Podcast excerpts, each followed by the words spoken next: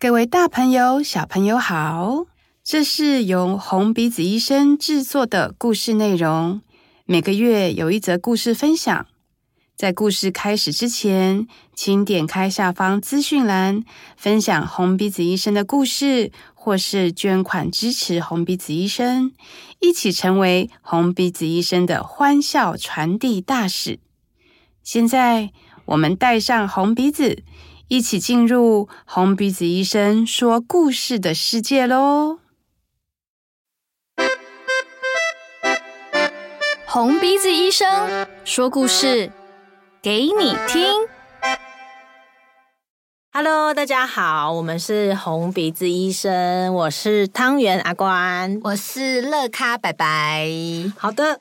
嗯，上一集呢，跟大家稍微聊过一下我们小丑医生的这个服装是怎么完成的。那因为我跟白白呢，我们其实算是这个港台在二零二零年一起上线，然后其实到现在已经三年了，好惊人哦，超惊人！怎么会一个高中的时间？对啊，我就觉得不是才刚进来，然后。没有没有没有，我觉得是因为疫情啦，疫情让大家就瞬间被偷走两年，嗯，所以就有一种时间感会跟以往不太一样。对，然后因为我们红鼻子医生每年在年底的时候都会有一个年度的大团练，就是会北中南所有的小丑就会就齐聚一堂，对对对对，然后我们会请到老师。就是专业的老师来帮我们上课，这样为期一周。对，那因为之前是疫情的关系，所以就没有办法请到国外的老师。没错，对。然后去年年底的时候，终于在去年年底，就是来了两位不得了大师级人物。对，他们现在还在从事红鼻子医生这个职业。对，而且他们已经，嗯，他们是一对夫妇，然后已经大概年龄是七十岁左右。嗯、Oh my god！对，然后他们还在医院里面，我觉得真的是真的是很了不起，对，很很感动，也很敬佩。对对对，而且跟他们互动的过程中，就会觉得常常忘记他们是那个老人家，常忘记他们是长辈，长辈，因为他们很可以接受新的观念，然后也很可以跟年轻人聊天。对，我觉得他们。包括他们就是呃给我们的 coach，就是给我们的那叫观察，还有一些笔记等等。对，我就都觉得他们会呃跟我们讨论，并且会去理解我们的状态是怎么样，然后很客观的给予一些建议。对，好，那我们来直接介绍一下，他们是 Laurie 跟 Bernie 是一对夫妻。那 Laurie 呢，在法国巴黎的一个小丑戏剧学校任教。嗯，然后 Bernie 的话，他是自己有一个小丑的剧团，然后有一个固定长期的搭档 partner，然后他们有很有很多就是小丑双人组的组合演出这样子。嗯嗯，然后 Laurie 有时候就会帮他们导戏这样。然后当时在去年年度团训，Laurie 是帮我们呃 coach 呃，诶，他们两个都有 coach，都有 coach，但不过 Laurie 比较多是在我们表演的部分。对，那至于 Bernie 呢，就是他强项除了在肢体喜剧之外，还有小丑的发展史和小丑服装。对，他真的很厉害。对，我们那时候就是上了一些小丑发展史，才就大开眼界。对对，但我们今天主要是要讲那个服装的服装的部分，因为我们就是在去年年底有一个服装这个大换洗。嗯嗯嗯，那个时候啊，我们上了 Bernie 的服装课，我们就是小丑，我们就是有一个一个穿好自己的那个小丑服装，然后站出来，然后没错，Ber Bernie 他就会询问我们一些问题。对，但是他询问的不是我们演员本人，就比方说，哎，白白你喜欢这套衣服吗？或者白白你这套衣服花最最多心力是什么？他问的是这个小丑，比方说白白的小丑叫做乐咖，对，他就会问说，哎，乐咖你的职业是什么？嗯、呃，你平常的兴趣是什么？或者你平常都在做些什么事？这些问题听起来好像是在问人，但是其实当这个角色的样貌确定之后，那他会穿什么样的衣服，或有什么样的配件，其实就会更清楚。对对对，然后最后啊，在讨论的过程当中，他给服装的建议上面啊，我觉得他是非常非常客观的，就是他并不会说一定要你哪边调整或哪边改。他比较是把他看到、观察到你的这个小丑穿上这个服装的特性来跟你分享，然后呃，跟你分享一下他的感觉、他的想法以及一些可能性。但最后有没有要换，有没有要更改，还是取决于你个人。对，我觉得他其实真的主要是提供可能性，嗯，然后那个可能性可能对我们来说就是从来没有想过，对，然后但那可能性可能会帮助我们对我们的小丑或者对我们的角色有更多的想象跟空间。对对对，就像是可能本来阿关你是用一个洋装去发展这个角色，嗯、然后我觉得他他就是再把你现有的东西再做一些延伸这样子，对，嗯，然后我我那时候也是因为。呃，有了这一个课程的关系，然后我又开始回头想我的小丑服装，就是穿着它表演基本上没有什么问题。然后我觉得也建立得越来越清楚，就是我就是一个小女孩的形象，穿着短裙，然后有点浪漫，有点花痴，然后有点天真无邪的那个状态这样子。那但是因为回到最早，就是这个形象的角色。嗯，他其实一直也在我心里面好像不是那么清楚，嗯，所以我就想说，好，那既然我们就上了这个课，那不如就借这个机会，让我的角色把他把他抓的再更清楚一点，他到底是谁？嗯，嗯，所以那个时候我就想说，好，如果今天乐卡是一个小女孩，她是什么样子的小女孩？她是台湾的小女孩吗？还是她是国外的小女孩？她会穿什么样子的衣服？反正呢，我那个时候我就开始去查那个各国的传统服饰，嗯，就是欧洲各国传统服饰这样，嗯，然后我就查了查，然后我就查到了那个瑞典，嗯，对，然后我就看到瑞典服饰，我就觉得哎，很好看呢，我喜欢。它就是一个蓝色的背心裙，嗯，然后上面有一个黄色的围裙这样子，嗯，对，然后还有一个头巾什么的，我觉得嗯。蛮好看的，然后又不会太好像太 over 或者怎么样，嗯、对、嗯嗯，然后我就开始画设计图。我想说，好，既然如此，我就把角色把它做清楚一点。然后呢，就去买了布。对，我又想要手做了。Oh my god！再次提醒大家，不要觉得我们小丑医生都会自己手做衣服，就是那个个人个人天分。没有，后来我没有做这件事，因为我发现我的时间没有，我没有时间可以完成这件事，所以后来我就带这些布料，带我的设计图，然后去找了一个就是我们比较熟悉认识的那个制作服装的姐姐，嗯，对，制作服装的阿姨，然后我就请她来帮我做这样子。我最后决定花钱来解决这件事。对，但是我我觉得就是很棒，是完成的时候，我我其实，在制作过程我还是有点担心。反正就是你真的要做一个这个服装，还是会担心东担心西，想说这样会合适吗？颜色会不会太夸张？还是颜色会不会太素？还是会不够花？或是又太花？有的没的，反正这种各种矛盾在里面。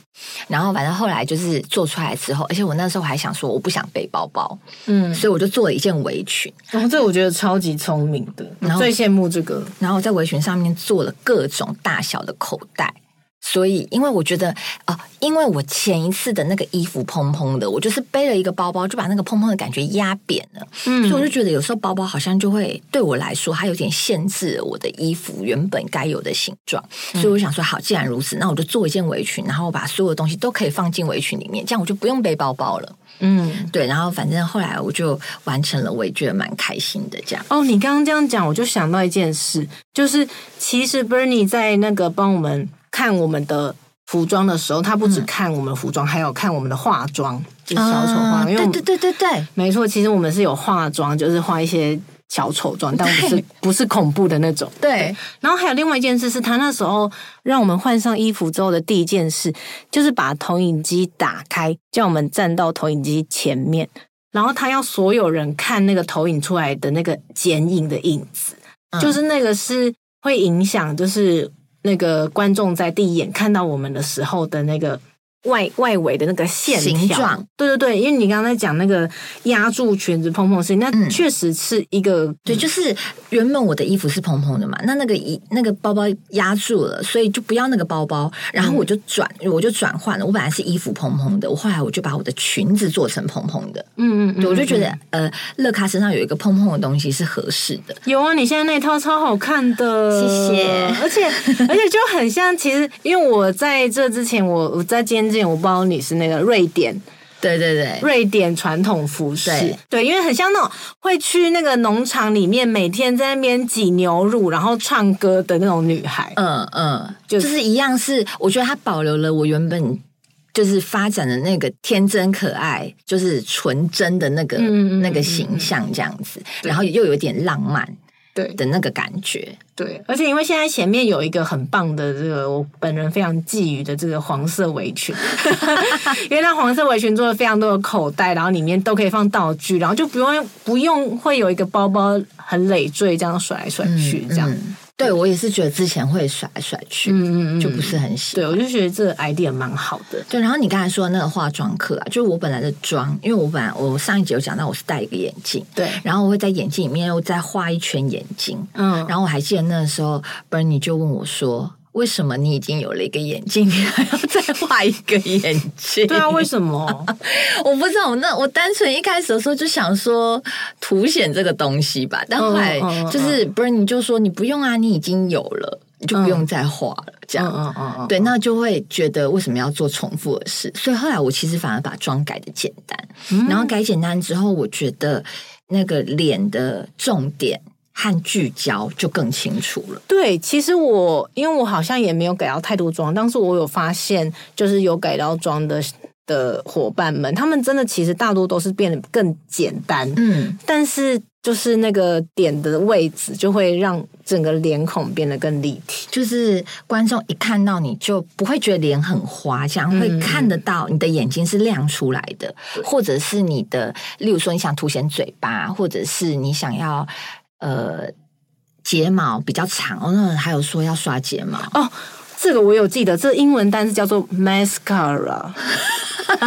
我那我那那几天听了一百多次，他说 you can use some mascara。对，就是就是，而且好像每一个都会讲说刷睫毛会让你的眼睛更亮。对，他讲了很多次，所以我就是从此以后都知道我要刷睫毛。嗯，嗯，然后还有就是怎么样画眉毛啊，可以让我们的五官还有我们的表情可以更清楚一点啊。还有我还有想到一个可以分享的，就是在去年年底的那个年度集训之前啊。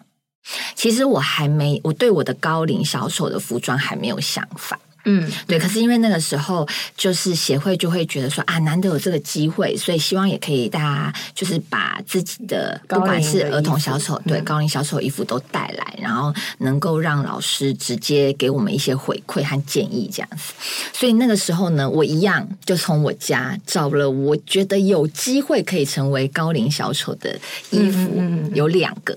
一个是旗袍，嗯，对，然后一个是日本的那种浴衣，但比较短，就是，嗯嗯嗯，就是不是那种可爱可爱，不是到脚踝，对，大概到膝盖这样子，嗯、对。